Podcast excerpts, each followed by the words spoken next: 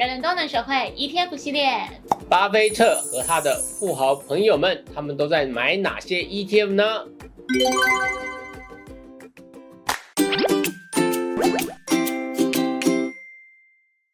通告，你最最近关心的财经大事件是啥咪？应该全台湾人都一样嘛，就是股神买了台积电。对这件事情讨论度超级高的，对因为那个波克夏海瑟温，就是他不是一口气买了超过四十亿美元吗？四十一亿美，四十一亿美元、哦，四十一点二亿美你。怎么这么精确？峰哥是有自己写脚本的。哦好好好然后他买进了大约就是六千万股的台积电 ADR，而且就是他这样一买，就是巴菲特有一个新的身份。嗯，什么？你有做过相关的影片哦？有抱歉，哦当然 但是没关系啊，我们可以一起聊一聊这个话好题啊。的。那他的新身份是什么？你知道吗？我当然知道啦，那就是台积电的第五大股东。嗯，我觉得有钱人的口袋真的太微了。哎，这才是开始哎！你也知道，巴菲特这种人呢，他就是一开始先买一点基本部位，接下来呢，哎，只要看这家公司呢继续经营呢，符合他的期待呢，哎，再继续买上去。像当他当年在买可口可乐或买苹果的时候，都是买进去去之后，接下来又买第二次，就会买的第三次，嗯他通常就会买到。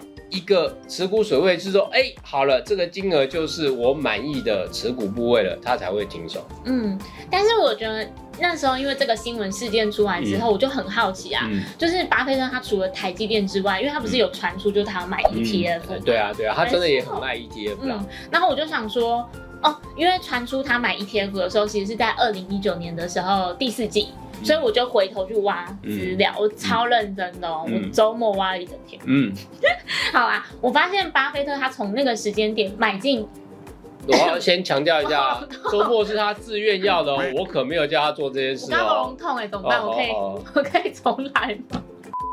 就是我发现巴菲特他从那个时间点买进 ETF 之后，他就一路爆到现在，而且一股都没有卖。这么厉害，没错，好，这那这个他这个巴菲特的存股功力还是比我们强的哦。嗯，那巴菲特到底买什么 ETF？你想知道巴菲特买了什么股票哦？去找巴菲特的账户是没有用，你要去从波克夏找。我们刚才又有讲哦，因为这个波克夏海瑟威呢，就是巴菲特所控制的一家啊。投资控股公司啊，那他透过这家公司呢，做了他主要的投资组合这些股票的买进，还有或其他的标的。那他买了什么呢？哦，就是一个是啊 S M P 五百指数的 ETF 啊，它那这个有好几档的 ETF 都是 S S M P 五百了。那他这一次买的是 S P Y 啊这个 ETF。另外呢，他也买了另外一个是 Vanguard 这家公司出的 S M B 五百的 ETF。哎，其实这两个都代表 S M B 五百哈。他为什么不晓不晓得为什么要透过两家不可不同的？他我以为你知道哎，哎、我真的也不知道，因为因为市场上拥护 SPY 跟拥护 VOO，就是 Vanguard 那支人都有。嗯，嗯，在成立时间来看是 SPY 比较早了，因为所以我早期在在做这个呃 ETF 的追踪的时候，我确实也比较多在看 SPY 啊、嗯。那这几年其实讨论 VOO 的人就很多。对，因为 SPY 它从一九九三年挂牌到现在，它已经快要三十年了耶，嗯。已经年纪比我还大真的很老。牌，小小编露出一个不可置信的表情。就是我整理这个资料，然后顺便再看，我觉得美国 ETF 真的是历史悠悠久。那 VOO 的话，它是二零一零年挂牌，算是比较新的一档 ETF 这样子。哎、我其实可以先来分享一下我自己买过另外一档那个国外的 ETF 的经验，它也是追踪某一个指数，嗯然后它也有不同的 ETF。有一家比较老牌的那个 ETF，它它最早推出来，当时只有它而已，所以我就优先买了它。对，然后买了几年之后，那个报酬也表现不错，但是到某一年的时候，突然让我非常不开心，因为它开始大幅的折价哈、那那个折价的原因呢，有一个很重要的原因，是因为市场上出现了另外一档追踪那个指数的 ETF，嗯，然后这个 ETF 呢，它是指主要是现货买进，它就是就是去用那个指数去一比一的对比。好嗯嗯嗯，但原始的这一档呢，它是用合成模拟的方式，啊就是说它可能透过一些衍生性金融商品，试图去达到啊、类似那个指数的目标。嗯那因为市场上大部分人比较喜欢现货买进的 ETF，比较不喜欢合成模拟的 ETF，所以后来就变成了两个两个 ETF 的的折溢价状况变得很奇怪，就是后面推出的那一档那一档越来越受到欢迎，然后它的折溢价幅度就非常漂亮哦，比较符合就是贴近指数。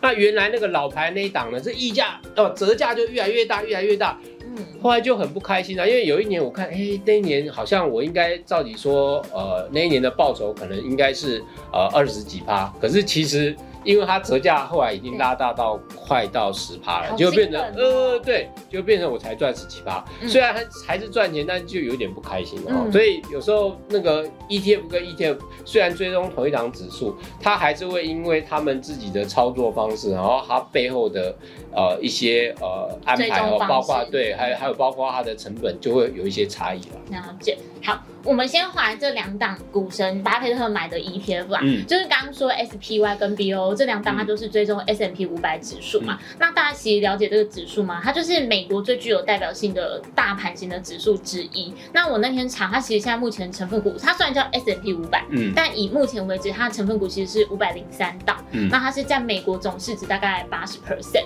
那其实我们其他熟知的，比如说像道琼指数，它成分股只有三十档，是比较少的。那 Hongo，你刚怎样？股神买了多少？你不是要告诉我吗？你觉得我会知道这种事情？我又没有去查他的十三 F 表。好好好，我来分享，就是他买 SPY，他买了三万九千四百股，然后 VOO 他买了四万三千股。那其实我们可以得到这个公开资讯，就是刚刚峰哥讲，就是十三 F 的这个报告。那它就是扑克下每一季公开的持股，还有当季就是那个季底的市值这样子。那所以我们没有办法知道它成本多少啦，但我们可以从它这个市值的变化，大概去推估说这个部位到底赚钱还赔钱，因为它就是二零一九年的 Q 四才有这个股票出现，所以我们就以这个二零一九年第四季买进之后，就是这个账上的市值来看。但我觉得他很厉害的是，他从二零一九年第四季买了之后，他股数都完全没有变哦。就是第一开始他买的时候，SPY 它账上市值大概是一二六八一千美金。你这样讲好奇怪，什么叫一二六八？就一千两百六十八万呐。然后 VOO 的市值大概是你说多少？一千两百七十一万美金，九千美金。九千美，哎，可是你不会觉得这个金额实在是有点太少？这能够彰显股神的身价，人家随便买台积电都四十一亿美金了，他这两档加起来合起来才两千五。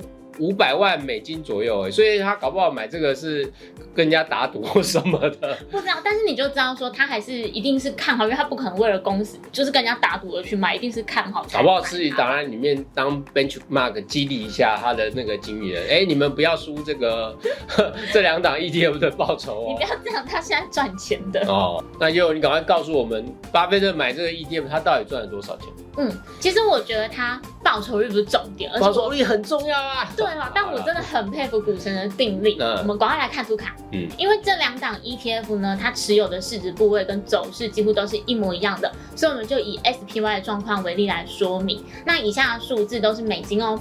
一开始呢，在二零一九年第四季，波克夏揭露的市值大概是一千两百六十八点一万元。后来就是全球疫情爆发嘛，那时候市场恐慌性的下跌，就是到二零二一年第一季的时候，市值大概只剩下一千万元出头，就是比前一季大概缩水了二十 percent。那接着就是全球央行就是联手大撒币。那那时候 S M P 五百指数其实就一路创高嘛，到了二零二一年年底的时候，S M P 五百指数其实创下历史新高，就是四千七百多点这样子。那 e r 像他持有的 S P Y 呢，市值也来到一个新的高点，市值来到一千八百七十一万。那跟二零一九年第四季比，其实它的这个报酬率当时已经快要五成了。嗯，那后来的事情大家就都知道啦。二知道什么了？就是在二零二零年的时候，市场不是迎来熊市吗？就是全球都差不多嘛。嗯那这个 e r 下持有的 SPY 市值当然也缩水。那最新就是去呃今年 Q 三的数字，大家就剩下一千四百零七万，但这个报酬率还是有十一 percent 左右。嗯，那也不错啦。在只是说啊，云霄飞车，嗯，上去，嗯，又下来，嗯，又上去，嗯，我觉得很厉害，因为我真的很佩服他定力。因为要是一般人，可能在。缩水两成的时候，想说啊，我才 hold 一季，那我干脆卖掉。然后有些人可能到五成的时候就会卖，就卖掉。你可是你说以股神的财力，嗯，这个少了十趴的获利，也就是说差不多大概对他来讲，也就是少赚了三百万美元。三百万美元对峰哥是个大钱，对股神来讲，那个可能就是一块小蛋糕吧。不要这样，贫穷限制我们的能力，是不是？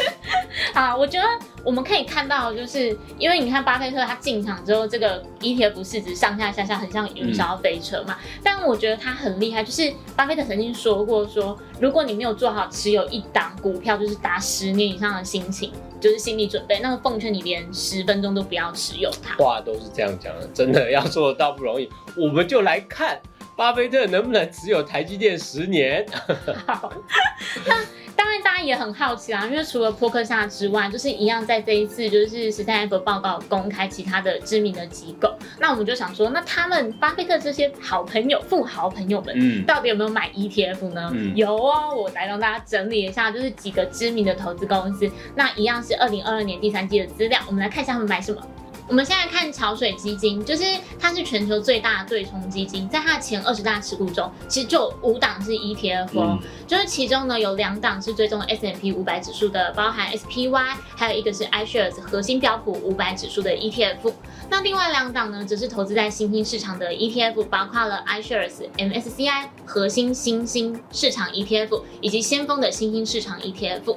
那我觉得第五档是比较特别的，它是投资黄金的 SPDR 的黄金 ETF。那再来看另外一个索罗斯基金，这个也在台湾算是非常有名的嘛，因为它被称为就是金融巨鳄的索罗斯，它是它旗下的基金公司。那它有两档 ETF，一档一样是 SPY，那另外一档呢一样是追踪就是比较大盘型的，是纳斯达克一百指数。然后的 ETF，那代号是 QQQ。QQQ 这档也是非常有名啊，应该台湾也不少人应该是有买 QQQ 的。好，那我们来再看下一个，就是淡马锡，它是一家新加坡的投资公司，但是它是由新加坡财政。就是财政部拥有百分之百的股权，所以它其实又被称作新加坡的主权基金。那它的持股前二十大里面呢，就是是有两档债券型的 ETF，包括了 iShares 的美国公债 ETF，以及一个美国抗通膨的债券 ETF 这样。那再是像素。橡树资本哦，你今天提到的这些都很大咖哎。嗯，当然我只找有名的。是是是。那橡树资本呢？它是美国知名的全球资产管理公司，那它一样是拥有 SPY 这样子。那在我们看到就是费雪投资，那费雪投资它是由肯恩费雪创立的，那他的儿子菲利普费雪其实也非常有名，因为他儿子其实被誉为就是成长股价值投资策略之父。真的很饶舌，那你念一遍吗？不用啦，再来。目前他们的投资组合中，里面呢也有两档债券型的 ETF，包括一样是先锋的中期公司债券 ETF，以及 iShares iBox IBBOXX 怎么念呢？应该也是 iBox 吧？好吧，X S Double X 怎么念？不会念，就是它一样是拥有投资等级公司债券的 ETF。那这两档债券 ETF 投资的范畴都是投资级的公司债券这样子。那我们会诊一下，其实这五个。就是知名的投资基金，它总共拥有就是十二档的 ETF，其中呢，投资在美国大盘就属于这种市值型的，一共有五档。那投资在新兴市场的市值型 ETF 有两档，那债券型有四档，那贵金属有一档这样子。哦，你这一次真的研究的很详细，功课真的做的很好，峰哥学到学到。谢谢。没想到，因为要一个一个去查十三 F 表，真的很辛苦。因为以前以前做在记者工作之后，有时候去查，哇，觉得看的眼花眼花缭乱，真的很辛苦。那我想跟你分享，我这次查十三 F 的时候，在一个鬼挡墙的状况，就是我按搜寻之后，你不是经常鬼打墙吗？没有，我跟你说，我按搜寻之后，他就会说。可以阅读更多，然后我就按阅读更多，他就回到搜寻页面。我大概无限轮回一小时。你可以这样子无限轮回一小时，你也有你这里是不是有点问题吧？好了，我们可以观察一下哦。虽然呃每一个基金的投资风格不一样哦，不过我们可以发现这些大型的法人哦，特别这些世界上最有钱的人哦，ETF 实在是他们啊越来越多会去使用的工具。譬如说桥水基金哦，因为桥水基金它呃很标榜啊，是它去抓市场的时机，然后做比较好的呃资产配置哦，所以他可能呃不像巴菲特那么着重在选股上啊，他比较重视在怎么在正确的时机上去做一个对的资产配置，然后把这个资金呢透过 ETF 来做一个呃相对好的配置方法。那他们的配置方法应该。在 ETF 的资金上就的投进出就比较大笔啊，不像巴菲特那个买法，应该大概可能真的是跟人家打了一个赌吧，所以才买了这个大概差不多三千万美元这样的资金，这对他财产真的是九牛一毛哈。所以我们也看到，在大型机构啊，都是呃大量的使用 ETF 的这个操作方式的话啊，那。